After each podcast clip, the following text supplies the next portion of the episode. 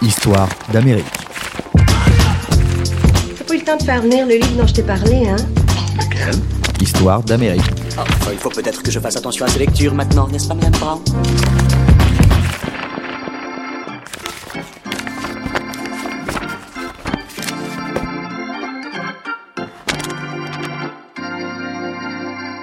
Bonjour à tous et bienvenue dans Histoire d'Amérique, un podcast développé par Society en partenariat avec la maison d'édition 1018.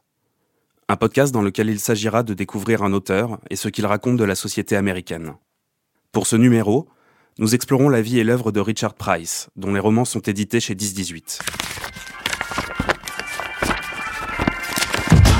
Septembre 1974. C'est la rentrée des classes pour la promotion écriture créative de la fac de Columbia et Richard Yates, auteur à succès et professeur principal, fait l'appel. Il marque soudainement une pause. Qui est Richard Price? S'étonne le professeur. Yates n'a jamais rencontré l'élève en question, mais il connaît son nom. D'ailleurs, tout le monde dans l'amphithéâtre sait qui est Richard Price. Une main se lève et Yates se moque. Félicitations fiston, t'es la poule aux odeurs de cette promo. L'élève, un peu gêné par les regards envieux de ses camarades, est un gringalet en chemise décontractée, rejeton d'une modeste famille juive du Bronx. Richard Price a seulement 24 ans. Il est toujours étudiant, mais il est surtout l'auteur des Seigneurs, un best-seller en librairie, lu par des dizaines de milliers d'Américains, de New York à Los Angeles. Que peut encore lui apprendre son professeur Mr. Yates? Cette année-là, l'élève Richard Price suivra pourtant ses cours avec assiduité. J'étais le premier membre de ma famille à accéder à la faculté, expliquera des années plus tard l'auteur américain. Pour moi, poursuit-il, être diplômé des beaux-arts à la fac de Columbia était plus important que tout. Dans Les Seigneurs, ou The Wanderers en anglais, Price décrit le quotidien d'une bande de jeunes italo-américains évoluant dans le quartier qu'il a vu naître en 1949. La rivalité entre les bandes et les communautés, les luttes pour des coins de rue, pour des filles, les luttes pour le simple plaisir de lutter sont constitutifs du quotidien aride des jeunes issus des classes ouvrières. Mais dans Les Seigneurs, Price esquisse aussi pour la première fois un thème qui l'obsédera longtemps.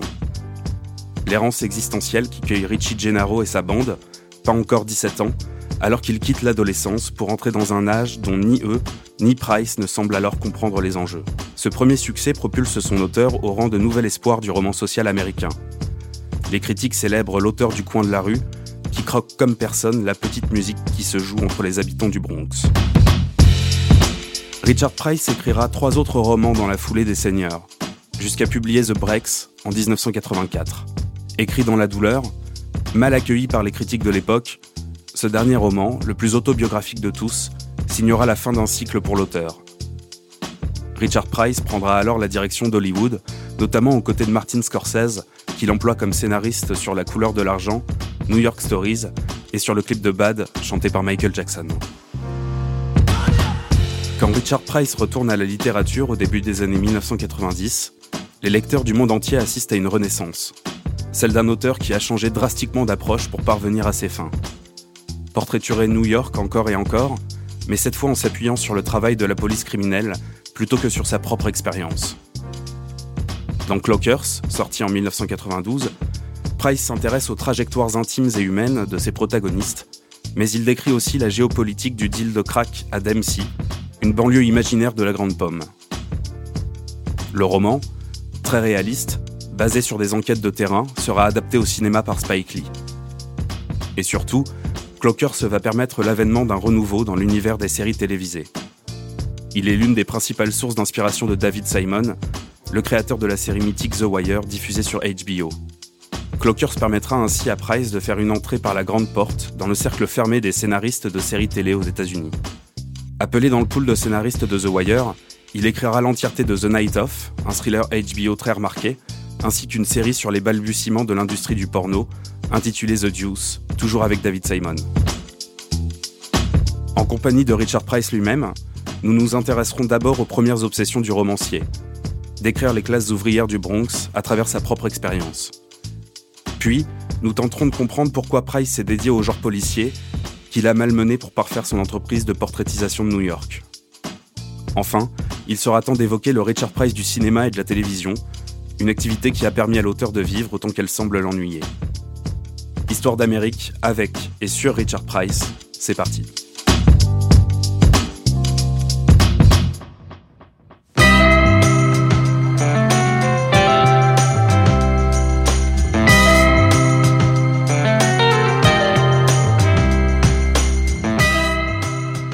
Son père était rentré, ce qui signifiait que Richie était en retard. Il se lava rapidement et se mit à table. Sa mère coupa un cantalou en quatre et s'assit avec eux.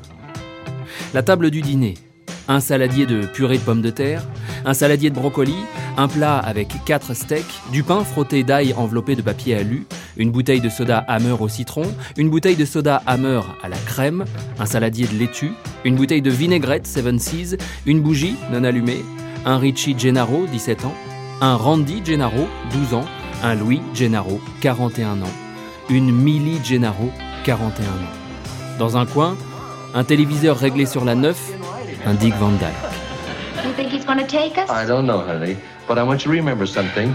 I wear the pants in the family. Well, wear the important pants in the family. Le père de Richie brandit une édition de poche de L'amant de Lady Chatterley.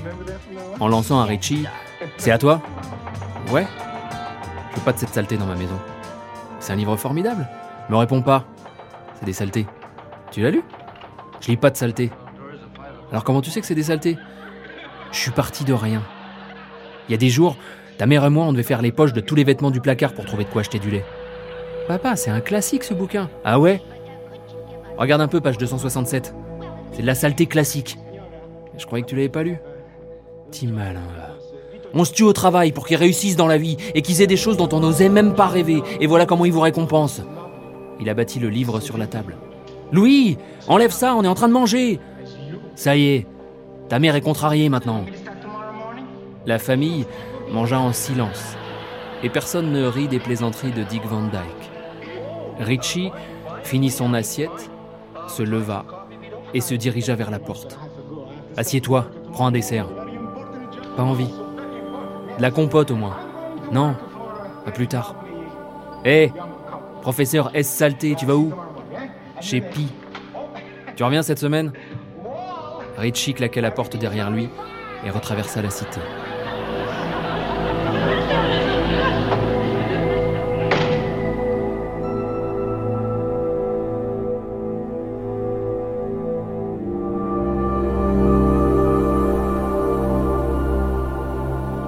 Quelle drôle d'idée d'aimer la littérature quand on grandit dans une famille ouvrière du Bronx. Cette scène de ménage est livrée par Richard Price dans les premières pages des Seigneurs, son premier roman sorti en 1974. Richie Gennaro, jeune leader italo-américain de la bande des vagabonds, se fait engueuler par son père parce qu'il lit un classique de la littérature. Une manière pour Richard Price d'avertir le lecteur. Dans le Bronx que je connais, vos valeurs n'ont pas droit de citer, semble-t-il leur dire. Vous ne savez pas comment les choses fonctionnent ici. Entre ces rues, des bandes de jeunes, tous issus de familles d'immigrés italiens, irlandais ou chinois, se battent pour garder la main sur des territoires. On se croise au lycée, puis on se fout sur la gueule sur le terrain de baseball de Bronx Park. Mais surtout, on rigole entre copains, on drague, on est obsédé par le sexe, la musique pop, le bowling, et on sort de table le plus vite possible pour échapper à ses parents. Parfois, il arrive que des gars meurent, éclatés à coups de batte. D'autres s'en sortent, se marient et vivent leur vie. L'écriture de Richard Price n'est pas particulièrement sensationnaliste. Elle est morcelée de petits détails, de personnages habillés très classe, mais qui vivent dans des appartements miteux, décrits avec beaucoup d'intérêt. Toutes ces petites choses rendent ces récits très réalistes. J'ai grandi dans un quartier pauvre de Boston et on croisait des gens qui étaient presque SDF, mais qui roulaient en Cadillac. Vous voyez ce que je veux dire? Et j'ai interpellé un de ces types une fois quand j'étais gamin, et je lui ai dit tu ne peux pas te payer cette voiture, mec. Vous savez ce qu'il m'a répondu Il a dit Quand je sors du quartier, personne ne sait que je suis pauvre. Il savait évidemment qu'il ne pouvait pas se payer une Cadillac, mais personne d'autre que lui ne le savait. C'était le genre de type à vivre chez lui en costard dans le noir parce qu'on lui a coupé l'électricité. C'est typiquement ce genre de personnage qui intéresse Price. Il comprend tout ça.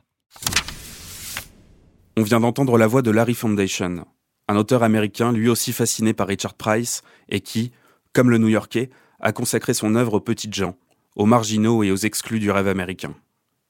Larry Foundation comme beaucoup de ses compatriotes, fut sidéré par les seigneurs de Richard Price. Voilà un roman qui met des mots sur ce que vivent les habitants des quartiers modestes. À sa sortie, le roman de Price connaît un succès immédiat aux États-Unis. Parce que son tout jeune auteur, en écrivant sur son quartier si particulier et ses semblables, a finalement donné à voir une réalité des États-Unis jusqu'ici peu représentée dans la littérature. Mais laissons Richard Price analyser lui-même son premier succès.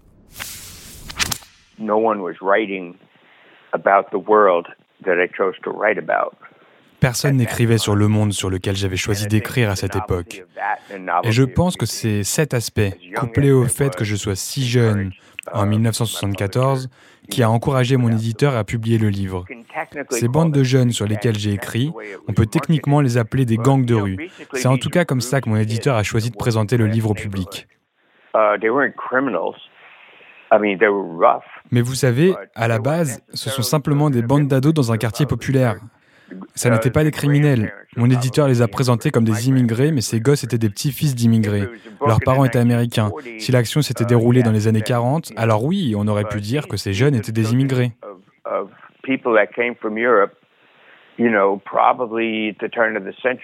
Mais les seigneurs se déroulent dans les années 60. Et ces jeunes sur lesquels j'écris sont simplement des gosses américains. Il est difficile pour un éditeur de présenter un ovni littéraire au public. Le style et les sujets inédits abordés par Richard Price font pourtant sensation. Ils lui ont été inspirés par Hubert Selby Jr., un écrivain qu'il a beaucoup lu adolescent. Auteur en 1964 du roman Last Exit to Brooklyn, publié en France par 1018, cet écrivain est issu de la Beat Generation, mouvement littéraire américain majeur des années 50. Invité en 2017 à donner une masterclass à l'université d'Harvard, Richard Price explique l'importance de ce livre, sans lequel il n'aurait jamais trouvé les mots justes pour donner tout son souffle au Seigneur. Selby écrivait sur les rues de Brooklyn, sur le quartier de Red Hook, aux abords du pont. Mais il était surtout issu de la Beat Generation. Il jouait avec les mots comme un jazzman bebop. Il avait ce sens du rythme irrésistible. Et ça lui a permis de déconstruire toutes les codifications très concrètes du réalisme social. C'était comme s'il jouait d'un instrument. Et grâce à lui, j'ai trouvé un moyen de ne pas écrire comme si j'utilisais un burin et un marteau. À la place, j'utilisais mon saxophone. Et donc, j'ai trouvé ma voix comme ça, une voix intime qui abat les frontières entre dialogue et prose. Histoire d'Amérique.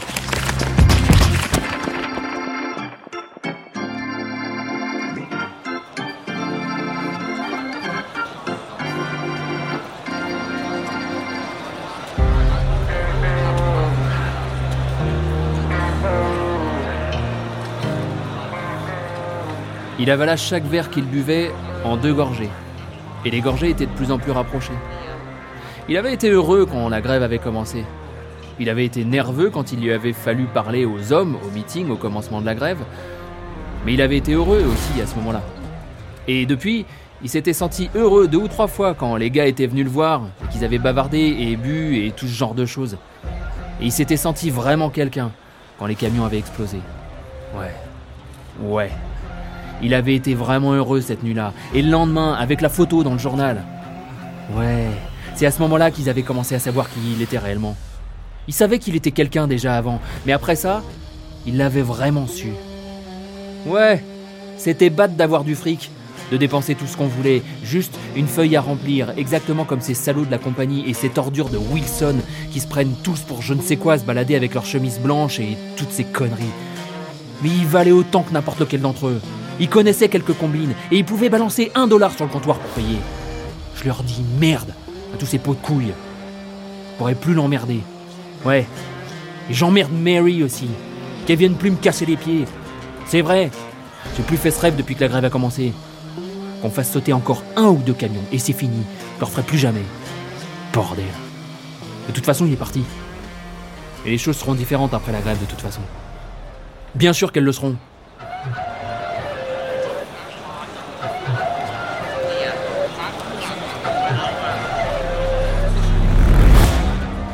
Il regarda à nouveau la tapette et, quand elle le regardait aussi, Harry ne détournait pas la tête. Il continua à regarder et son visage se décrispait lentement et il finit par sourire.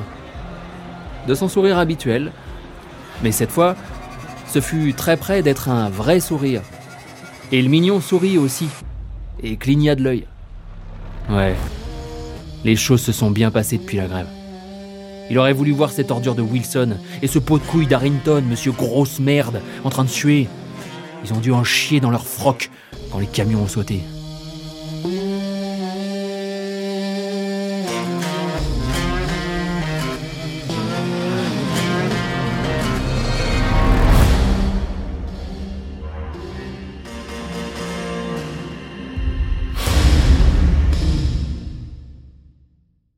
Avec les mots comme un jazzman qui improvise, pense le jeune Richard Price, envoûté par la prose de Hubert Selby. Price a toujours voulu devenir auteur. C'est son grand-père, contremaître dans une usine de chrome, qui lui a donné ce goût pour la littérature. Immigré juif de Russie, grand-père Price lit les classiques russes en russe, s'essaie au théâtre et écrit des poèmes. Le petit Richard Price rêve de signer ses propres bouquins. Pour lui, c'est un moyen comme un autre de devenir célèbre. It was like also observing the world around me, you know, the kids that were not me. À cette époque, j'observais le monde qui m'entourait. Vous savez, je regardais ces enfants avec qui j'avais grandi, mais qui n'étaient pas moi. La star de l'équipe de football du lycée ne devient généralement pas écrivain. Le gamin qui voulait faire partie de l'équipe de foot et qui n'a pas pu l'intégrer, c'est lui qui se met à écrire.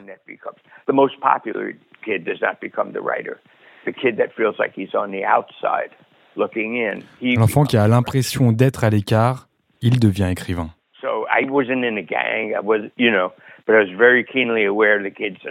Donc, je ne faisais pas partie d'une bande, ni d'un gang, mais j'étais très intéressé par ces gosses que je trouvais plus durs que moi et mes amis. Ce sont ceux-là qui ont capté mon imagination.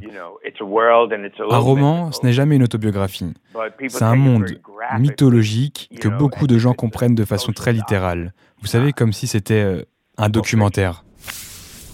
Comme chez Selby, le réalisme de Richard Price passe plutôt par une musicalité du langage que par une description fidèle et précise de son environnement.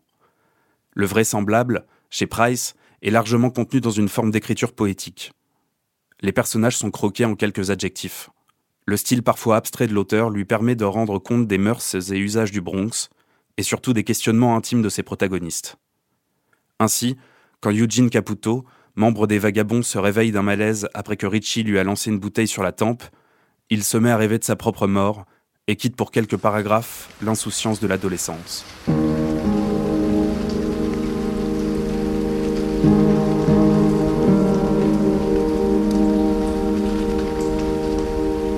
Eugène n'avait rien. Il n'était pas resté évanoui plus de quelques secondes. Il savait qu'il n'avait rien sur le plan physique. Mais il lui était arrivé quelque chose au moment où il était revenu à lui, où il ne savait pas encore s'il rêvait ou s'il était éveillé lorsqu'il avait découvert non pas les vagabonds, mais un tableau des vagabonds. Lorsque, au-dessus de leur visage irréel, il avait vu les tubes géants du parking, il avait pris conscience qu'un jour, comme Sloopy, lui aussi, Eugène Caputo, il mourrait. Et ça lui avait flanqué la pétoche. Ce n'était pas la douleur qui avait fait flageoler ses jambes, mais la terreur. Dans un réflexe protecteur, il alluma la télé. Il la regarda pendant des heures, avec une concentration féroce, jusqu'à avoir les muscles du cou comme une pelote d'épingle. Quand il n'eut plus que la mire à regarder, il éteignit la télé et mit la radio quand la station cessa d'émettre, il se rabattit sur son électrophone, enfila ses fringues les plus classes et dansa. Comme si, tant qu'il pourrait entendre Cookie Barnes, Cousine Brucey, Mad Daddy, Babaloo, Murray Kay, Diane ou Frankie Valli, tant qu'il y aurait de la musique dans le vent, des trucs extra, tant qu'il y aurait quelque chose pour lui rappeler que c'était chouette d'avoir 17 balais et d'être dans le coup, il ne risquerait rien. À 6 heures du matin, il s'effondra tremblant d'épuisement. Ça ne servait à rien. Il n'arriverait jamais à l'expulser de lui en dansant. Il ne pouvait pas s'enfoncer deux doigts dans la gorge et la vomir comme un trop-plein de tango. La mort était en lui pour de bon. Il s'endormit et rêva qu'il était une rockstar.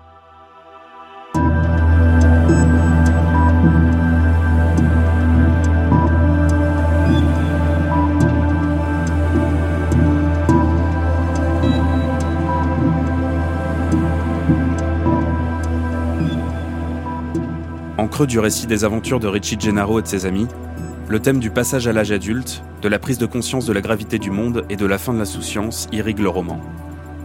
Le thème est impensif, diront certains, mais Price lui apporte un surplus d'âme. Il fait brûler ses personnages. C'est peut-être d'ailleurs la principale raison du succès du roman. Un roman que les libraires reçoivent au moment où l'Amérique se sépare de Richard Nixon et affronte le premier choc pétrolier. Je n'ai pas simplement voulu raconter la transition de l'adolescence à l'âge adulte. Les Seigneurs racontent la transition d'un monde qui était plus innocent vers un monde qui était beaucoup plus beaucoup plus problématique.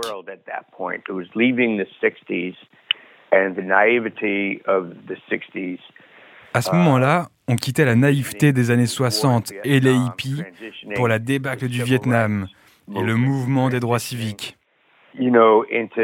Uh,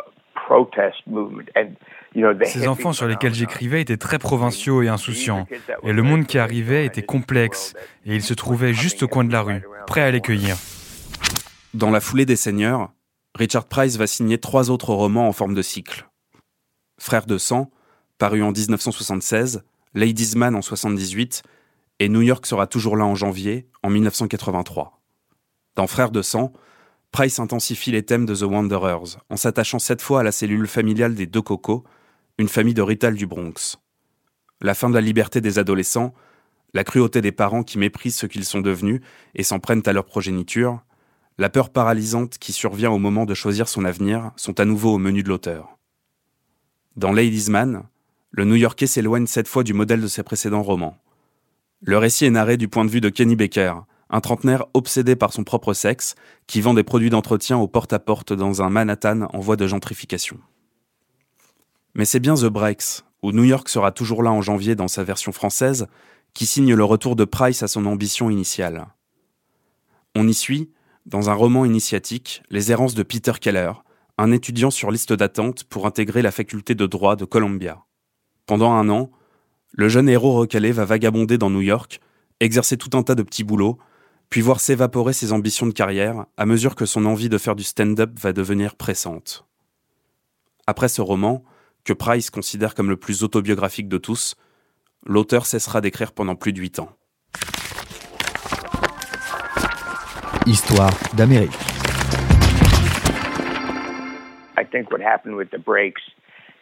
Je crois que ce qui s'est passé avec New York sera toujours là en janvier c'est que j'étais arrivé au bout de ce que je pouvais raconter de ma propre expérience de vie, selon la définition que je m'en faisais. J'ai mis une éternité à venir à bout de ce bouquin et je n'étais pas 100% satisfait de ce que j'avais écrit. J'avais l'impression de m'être mis au pied du mur et j'ai arrêté d'écrire des livres à ce moment-là, car mon principe d'écriture était arrivé à sa limite. Écrire selon sa propre expérience. C'était le principe sur lequel reposait toute l'écriture de Richard Price, celui qu'il avait hérité de ses lectures du lycée, d'écrivains comme James Baldwin ou Richard Wright. Avec New York sera toujours là en janvier, l'auteur se retrouve piégé à son propre jeu. Quatre longues années ne suffisent pas à venir à bout des errances de son alter ego Peter Keller. À 32 ans, au bout du rouleau, fatigué par une consommation de cocaïne un peu trop régulière, Richard Price désespère. Peut-être qu'il n'a plus rien à raconter.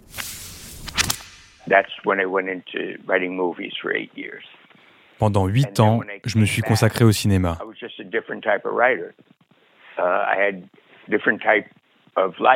Quand je suis revenu à la littérature, j'étais juste un autre genre d'écrivain. J'avais un autre genre de vie, une famille, des enfants. J'avais du succès à Hollywood. Et j'avais huit ans de plus et un peu de recul sur la vie. Je me suis intéressé à d'autres choses que juste ce que j'avais dans mon assiette pour le petit déjeuner. J'ai aussi passé du temps sur le siège arrière d'une voiture de police et toutes ces expériences m'ont donné des choses à raconter dans mes films. Un événement va pourtant ramener le New-Yorkais sur les chemins de la littérature. À la fin des années 80, Richard Price décide de s'engager bénévolement auprès d'une structure qui vient en aide aux toxicomanes du Bronx, désireux d'arrêter la dope. through a number of circumstances, Par un concours de circonstances, je me suis retrouvé à m'impliquer plus dans la société que je ne l'avais jamais fait. Um, J'étais hanté par mes années cocaïne au début des années 80. Alors j'ai fini par enseigner l'écriture bénévolement dans un centre pour jeunes toxicomanes. C'était en 1986, je m'en souviens parce que j'écrivais un film, Sea of Love, sorti avec Al Pacino. Ces deux expériences m'ont fait côtoyer des flics. Et au contact des policiers, vous voyez un monde que vous ne voyez pas normalement. Vous accédez à quelque chose de différent. Traîner avec des policiers m'a permis de sortir de mon, vous savez, de mon intérieur. Je suis devenu accro au terrain, au fait d'errer avec eux, pour ainsi dire, et de rechercher une histoire qui soit plus grande que moi. Au contact de la NYPD, l'auteur Richard Price va renaître. Jusqu'ici, il avait écrit ce qu'il vivait ou comprenait d'un monde qu'il connaissait par cœur. Désormais, le New-Yorkais va vivre et se confronter à la société en fonction de ses ambitions littéraires. Il décide de suivre la police sur le terrain, de s'immerger dans le quotidien des flics de New York.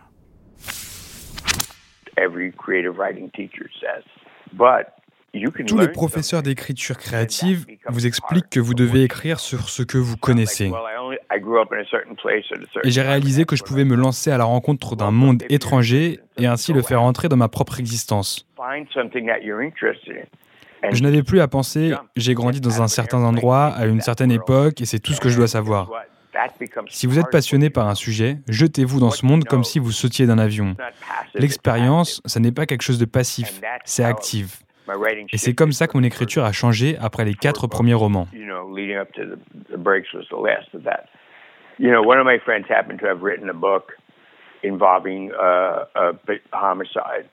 uh. Un de mes amis a écrit un bouquin sur un homicide à New York et il est devenu très ami avec les deux flics qui étaient les personnages principaux. Quand il a su que j'étais intéressé par ce genre d'histoire, il a passé quelques coups de fil.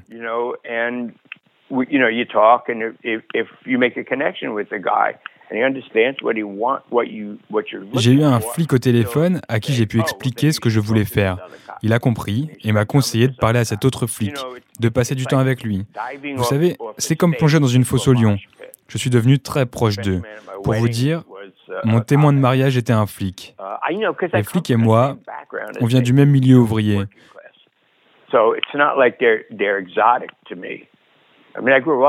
Donc ce n'est pas comme s'ils étaient des bêtes de foire pour moi. J'ai grandi avec eux, avec des enfants qui sont devenus flics. Ce qui est intéressant quand vous accompagnez des policiers, c'est que vous vous rendez là où la présence policière est requise. Les policiers voient le comportement humain seulement quand les situations deviennent si extrêmes qu'on leur a demandé d'intervenir. C'est une partie du monde que l'on ne voit pas en marchant dans la rue. C'était juste une autre fenêtre sur le monde. J'ai eu un autre aperçu de la façon dont les gens pensaient ou réagissaient, quelle que soit leur philosophie, quelles que soient leurs valeurs. J'ai essayé d'être en osmose avec eux. Ces enfants qui dealent dans mon roman Clockers, par exemple, j'ai passé du temps à les observer, puis à les recréer de sorte à ce que l'on arrive à une sensation de réalisme.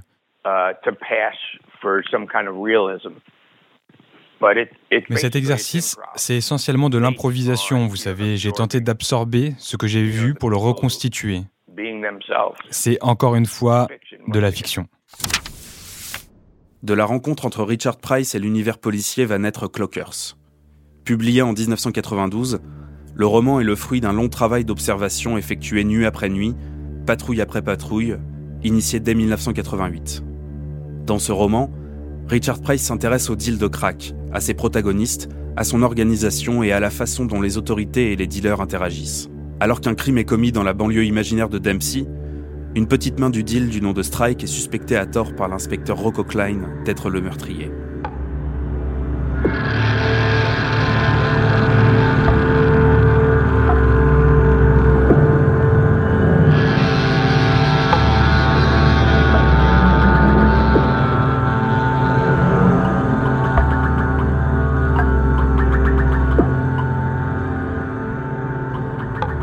Strike n'aimait pas les flingues.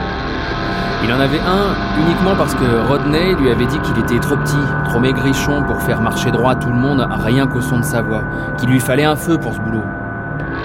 Strike avait peur de ce pétain. Peur non pas de tirer sur quelqu'un, mais peur de sa propre colère et des ennuis qu'il pourrait s'attirer en faisant usage de cette arme. Sa peur d'avoir à s'en servir était probablement une bonne chose, et le rendait même parfois inventif.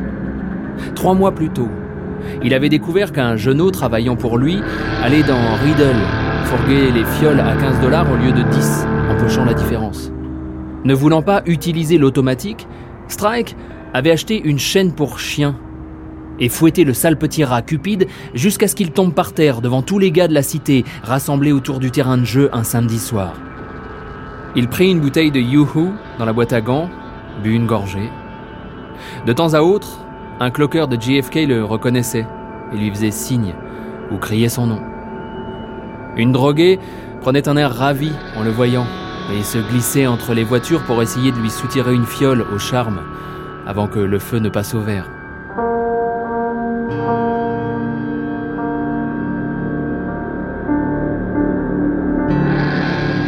Malgré sa méfiance et son dégoût, une partie de lui-même aimait cette tension qu'il provoquait chez les autres. Le regard des junkies qui s'illuminaient en le voyant. Le salut des clockers. Un jour, il serait fini. On ne le reconnaîtrait plus. Il n'aurait plus de pouvoir. Mais, mis à part la longue guerre que sa mère et lui se faisaient, c'était la chose la plus proche de l'amour qu'il ait jamais connue.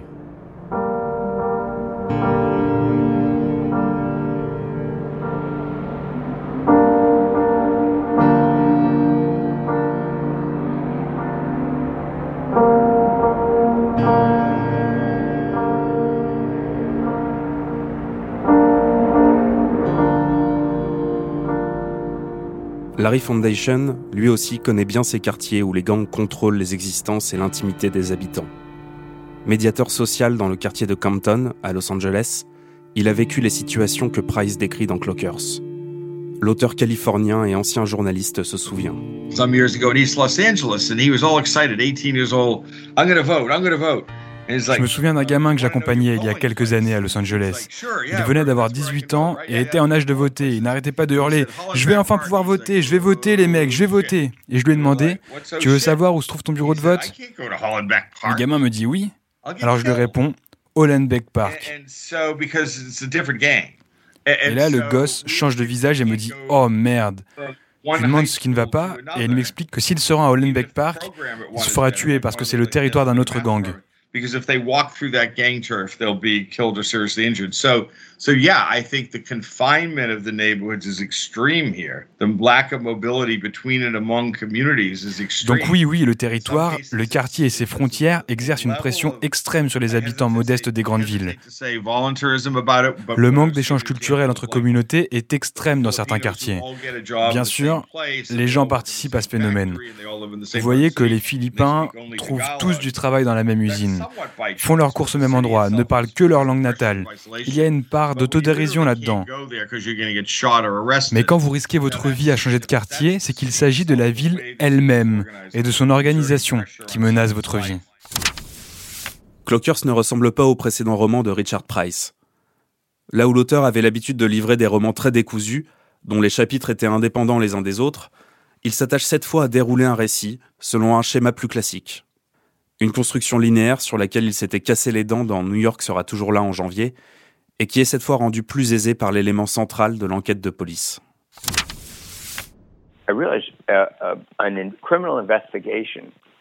L'avantage d'une enquête criminelle, c'est qu'elle est ordonnée, chronologique et systématique. And in the course of, of a criminal investigation, it gives you Suivre une enquête vous donne une colonne vertébrale qui vous guide à travers le chaos du monde sur lequel vous voulez écrire, parce qu'elle mobilise plein de personnes de tous les horizons.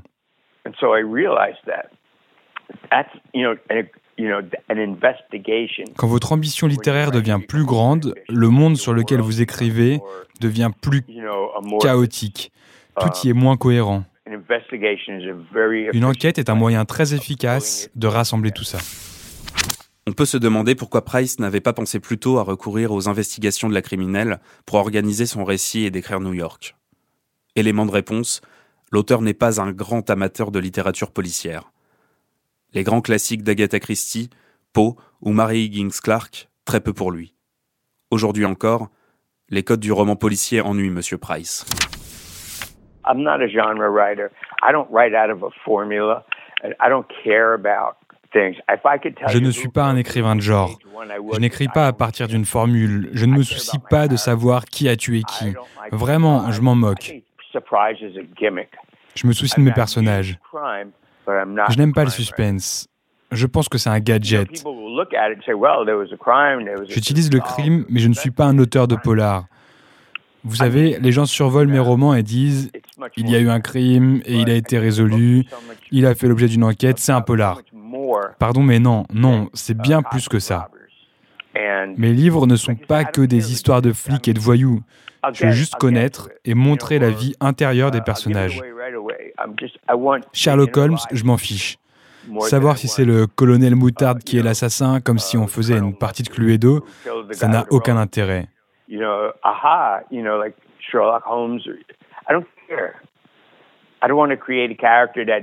Je ne veux pas créer un personnage de détective récurrent que je puisse ressortir tous les ans d'un chapeau.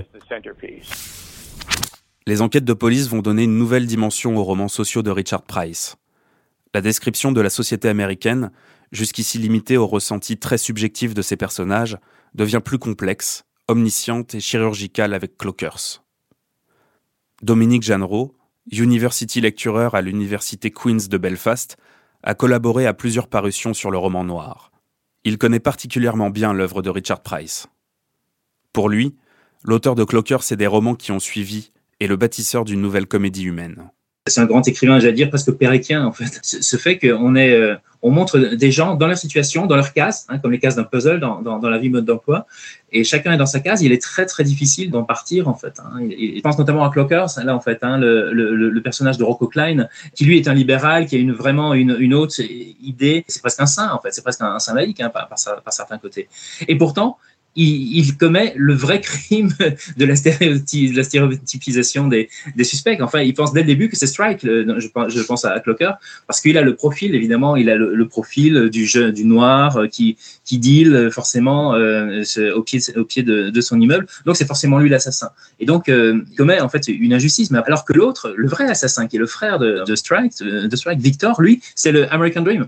Le personnage de Rocco Klein montre dans, dans, dans, dans Clocker qu'il est victime de cette idée du rêve américain qui, lui fait commettre une double injustice en fait, parce que d'une certaine manière aussi, il montre que le, rêve américain n'est pas si accessible que ça, parce que même Victor, donc euh, qu'il prend pour innocent, en fait, on se rend compte qu'il y a des tas de barrières à son intégration euh, dans la middle class, qui est finalement euh, là où ce à quoi il aspire. C'est pour ça qu'ils sont, sont toujours là coincés dans ces dans finalement où, ils sont alors qu'ils ils, peuvent pas faire comme les blancs aller émigrer dans les suburbs tout ça. Donc ils sont ils sont bloqués. Et ça montre à quel point il y a une comment dire, une domination des, critères euh, ou des stéréotypes de race, de classe euh, économique qui, qui force une grille d'interprétation. En fait, ce qui est très fort chez, chez Price, on a l'impression que les détectives ne euh, savent pas vraiment lire le réel autour d'eux.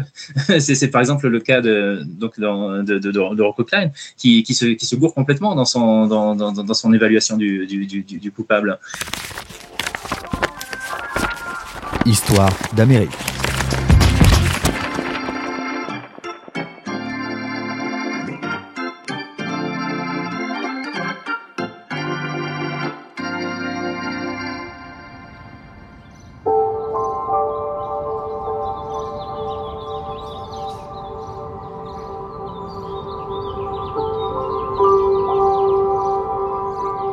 À 10h du matin, Eric Cash, 35 ans, sorti de son immeuble de Stanton Street, alluma une cigarette et partit au boulot. En emménageant dans le quartier, huit ans plus tôt, il avait été frappé par l'idée que le Lower East Side était hanté. Et parfois encore, comme aujourd'hui, une simple balade à pied renouvelait sa fascination. Partout, des vestiges de la ville champignon juive du 19e siècle dans l'étroitesse des rues semblables à des canyons, avec leurs jungles de vieux escaliers d'incendie. Dans les têtes de satyres en pierre érodée vous lorgnant d'en haut entre des encadrements de fenêtres piquetées au-dessus de la boutique érotique. Dans l'inscription en hébreu à moitié effacée au-dessus de l'ancienne cafétéria socialiste, transformée en salon de massage, lui-même transformé en boîte pour ados. Tout cela et davantage sur le chemin qu'il prenait quotidiennement. Mais même par une matinée d'octobre éclaboussée de soleil comme celle-là, tout ce panachage ethno-historique était en train, comme lui, de prendre un coup de vieux. Eric était un juif dont la famille avait quitté le quartier cinq générations plus tôt, mais il savait où il se trouvait, il se sentait chez lui. Le laboratorio di gelati, la boutique de bonnets tibétains, le 88 Forsyth House, avec ses appartements rénovés sans eau chaude, pas si différents des vieux immeubles non restaurés qui l'entouraient. Et, en sa qualité de gérant du Berkman, fleuron de ces établissements où le personnel a des espérances artistiques, les rares jours où la bête s'accordait une petite sieste, il appréciait de faire partie du truc.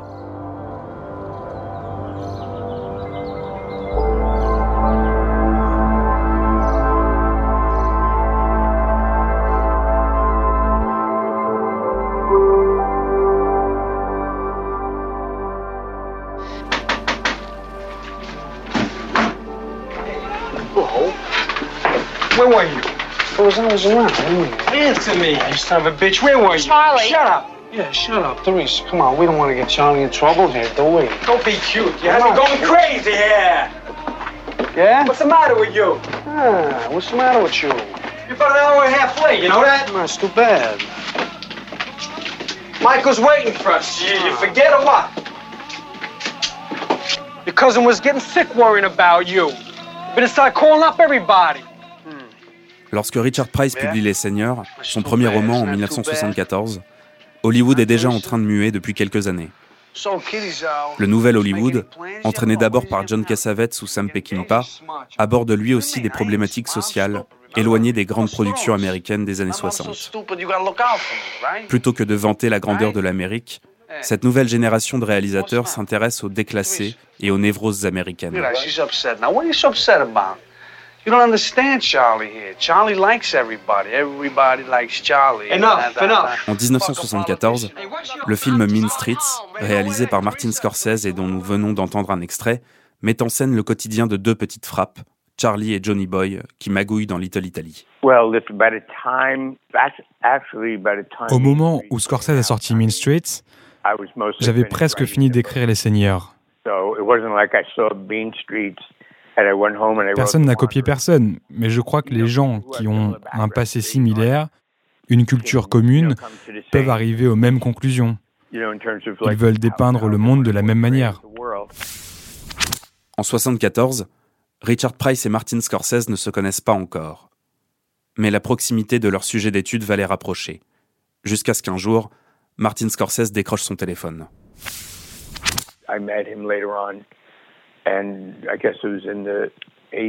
J'ai rencontré Scorsese uh, bien plus tard, dans les années 84-85. he wanted me to try to write something, and if that Il m'a contacté parce qu'il voulait que j'essaie d'écrire quelque chose, mais ça n'a pas fonctionné.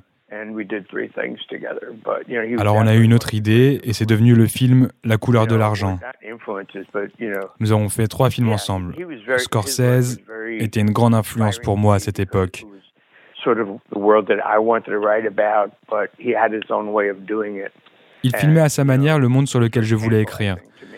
J'étais naturellement attiré par son travail. La couleur de l'argent, premier film scénarisé par Richard Price, sort sur les écrans en 1986. Paul Newman y incarne un escroc sur le retour qui rencontre un tout jeune mais déjà brillant joueur de billard, campé par Tom Cruise.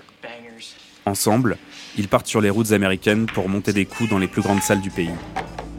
Richard Price, quant à lui, s'accorde un court caméo à l'écran dans la peau d'un client de bar.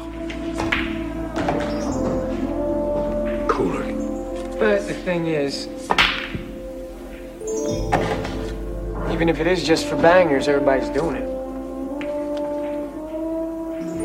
Everybody's doing it. There's a lot of guys doing it. Pour Price, s'imposer à Hollywood était presque une chose naturelle. A lot of guys doing it. Ses deux premiers romans, Les Seigneurs et Frères de sang, avaient déjà été portés à l'écran, respectivement en 79 et 78, par Philip Kaufman et Robert Mulligan. And only one guy can uh, be the best. Mais les rapports entre Richard Price, sa pratique de l'écriture et le cinéma remontent peut-être à plus loin encore.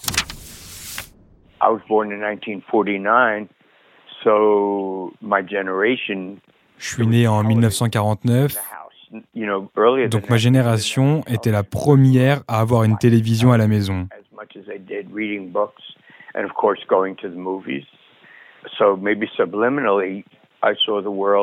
J'ai donc grandi en regardant la télé autant qu'en lisant des livres, et bien sûr en allant au cinéma. Donc peut-être que de façon subliminale, je voyais le monde comme on regarde un écran ou une scène. Ça a sûrement joué inconsciemment sur ma façon d'écrire. Je voulais que le lecteur puisse voir ce que j'écrivais. La culture des images va nourrir l'imaginaire de Richard Price et influencer son style d'écriture. Dès ses premières parutions, les critiques remarquent chez l'auteur un sens du dialogue hors du commun qui en fait un bon candidat pour le métier de scénariste. Sa grande qualité littéraire, c'est une qualité qu'il partage aussi avec des gens qui ne sont pas des écrivains, comme Tarantino, par exemple, hein, le sens du dialogue. Et souvent, on voit d'ailleurs des, passages entre l'univers de Price, de Tarantino, de Delmont Leonard. C'est le sens de la langue euh, orale rendu dans la langue écrite. Quoi. Bon, c'est pas nouveau. Hein, Céline, déjà, euh, euh, faisait ça. Mais il y a, peut-être un, côté célinien, finalement, chez, chez, chez Richard Price, d'écrire du roman parlant, quoi, un, roman qui est du roman parlé. Quoi. Céline disait, disait la même chose à propos de sa langue orale. Il disait c'est comme mettre un bâton dans l'eau. Dans l'eau, il va, il va sembler courbe. Donc pour qu'il ait l'air droit, il faut le courber. Enfin, pour donner une vérité au, vocabulaire parlé, il faut pas peut-être répéter ce qui, a été entendu, mais il faut le, recréer d'une manière qui corresponde à, l'oreille du locuteur. Et finalement, c'est l'oreille de, Richard Price qui a grandi là-dedans, euh, qui, rend la, justesse de vocabulaire, même si c'est un vocabulaire inventé. On peut dire la même chose de la langue d'Audiard d'ailleurs. hein. On peut, dire euh, ou de Marcel Aimé, on peut dire ça de, beaucoup d'écrivains du, du parler. Bien sûr, c'est- nier leur qualité d'écrivain qu'en faire des sténographes de la société. Who? Who do you think, Ronnie? I don't know. You tell me. You! Little fuck, you did it. I know it. You know it. Scorsese et Price collaboreront à deux nouvelles reprises sur New York Stories et sur le clip de Bad de Michael Jackson. Puis, Richard Price retournera à la littérature, ouvrant désormais la voie à une seconde phase de sa relation avec les écrans. With slavery, racism, no jobs, single parent families. Don't fucking gesture at me like that. Have some fucking respect. But you're the fucking king snake. C'est le roman Clockers, ici adapté à l'écran par Spike Lee en 1995, qui va permettre à Richard Price de marquer l'histoire des séries télévisées aux États-Unis. What'd you do? Offer money? Who the fuck are you kidding? You're not the mafia. You're not even Rodney Little. You're a skinny ass snake motherfucker. En 1992, Richard Price relit les dernières pages de son roman avant d'envoyer le texte définitif à son éditeur. Au même moment, un journaliste du nom de David Simon est entré en contact avec lui. Il a entendu parler de son travail et il l'intéresse. Le journaliste vient de publier Baltimore, une enquête journalistique dans laquelle Simon relate le quotidien d'une brigade de la criminelle dans la ville du Maryland, qu'il a suivi pendant un an. Richard Price et David Simon se sont tous les deux lancés dans des enquêtes similaires en 1988, à la différence que Simon s'attache aux faits quand Price, lui, se sert des faits pour nourrir une fiction. De quoi donner des idées aux journalistes du Baltimore Sun.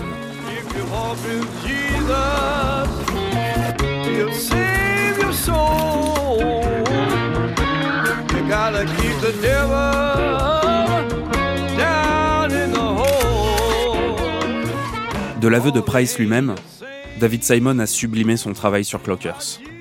À la radio NPR, Price déclare David Simon s'est emparé du monde de Clockers et l'a élevé pour décrire précisément la grande complexité de l'organisation d'une société. Il y a insufflé un univers tout entier.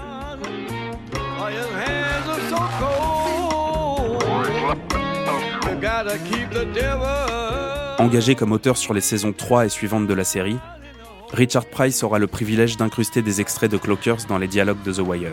Good night, Moon. Comme dans cette scène mythique, quand l'agent Kira Greggs prépare son fils à aller se coucher. Good night, moon. Here we go. Good night, stars. Good night, stars. Good night, Popo. Good night, Popos. Good night, Figs. Good night, Fiends. Good night, Hoppers. Good night, Hoppers.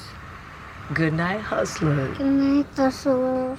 The way it works on The Wire is that you sit down for a three-day story meeting uh, because it's so complex and there were Quand vous écrivez pour The Wire, vous embarquez d'abord pour une réunion de trois jours où l'on vous détaille toute l'histoire de la série. C'est si complexe. Je me souviens qu'il y avait six trajectoires de personnages à écrire par épisode et 12 épisodes par saison. This is what goes down in City Hall. This is what goes down with Omar. Pour chaque épisode, des choses très spécifiques devaient arriver à ces six personnages. Voilà ce qui se passe à l'hôtel de ville, voilà ce qui arrive à Omar, voilà pour les dealers, pour le département de la police. Et vous partez au bout de deux jours avec une pile de fiches qui sont toutes vos scènes. Parce que ce que vous faites dans l'épisode 3 doit correspondre parfaitement aux épisodes 1 et 2 et mettre parfaitement en place l'épisode 4. C'est un peu comme si vous écriviez et que votre seule chance de laisser votre marque sur la série était de savoir quel genre d'humour et de style vous pouvez mettre dans les scènes que vous êtes obligé d'écrire. Après The Wire, Richard Price aura l'occasion de retravailler avec David Simon dans The Deuce, une série HBO consacrée au balbutiement de l'industrie du porno à New York. L'auteur signera également de son nom le scénario de la série The Night Of, un thriller à charge contre l'univers carcéral. Mais Richard Price, rendu célèbre auprès du grand public par la télévision, ne prend pourtant pas autant de plaisir au cinéma que sur sa machine à écrire, qu'il n'a abandonné qu'à la fin des années 2000 pour écrire Souvenez-vous de moi. To do uh, uh, movie work, it's it's all about uh, getting paid. It's not like you don't care, but it's all about you know survive, supporting yourself. You know, no no such thing as free money. Le cinéma, c'est mon gagne-pain. Ce n'est pas comme si je m'en fichais, mais il s'agit d'abord de subvenir à mes besoins. Uh, L'argent gratuit, ça n'existe pas.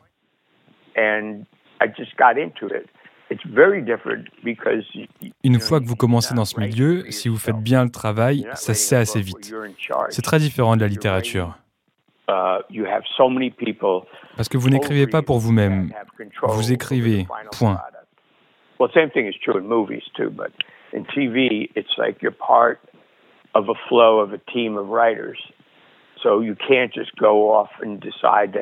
Il y a tellement de on personnes entre vous et le produit final. À la télévision, c'est comme si vous faisiez partie d'un flux de scénaristes et vous écrivez de manière vraiment très dirigée. Um, um, D'un autre côté, ça rend l'écriture bien plus aisée. Généralement, vous écrivez pour une boîte de production qui doit vendre des séries, et donc ces gens-là lisent le script que vous avez écrit et ils vous disent c'est trop vague ou ça nous paraît trop sensible. uh, uh. En fait, ils ont peur qu'un grand studio le refuse, que les services de streaming ne soient pas intéressés. And so Peu importe. Et donc, euh, vous réécrivez. Vous accédez à leurs demandes. Ensuite, ce script est envoyé aux gens à qui ils veulent le vendre, comme euh, HBO ou CBS. Et eux aussi, ils ont leurs propres préoccupations. Ils s'inquiètent, veulent savoir si c'est ce que le public attend. C'est le dénominateur commun. Qu'est-ce que les gens aiment? Alors que quand vous écrivez un bouquin, vous vous foutez de ce que les gens aiment. Vous leur ferez aimer quelque chose à laquelle ils ne pensent même pas. À la télévision, il y a trop d'argent en jeu pour que vous preniez ce risque. Il y a une telle compétition pour un créneau. Combien de films pouvez-vous diffuser chaque soir de la semaine? Sur quoi allez-vous placer votre argent? Vous ne pouvez pas voir 14 séries HBO en simultané. Donc vous devez remporter le créneau. Vous devez les convaincre que c'est votre série qu'ils doivent diffuser. Uh, it, it's much more commercial. It's much. C'est beaucoup plus commercial. Vous savez, c'est c'est une entreprise. You know, it's a company. You're working for a company. Vous travaillez pour une entreprise au lieu d'être un individu, un vagabond. Écrire un roman, quelque part, c'est vagabonder.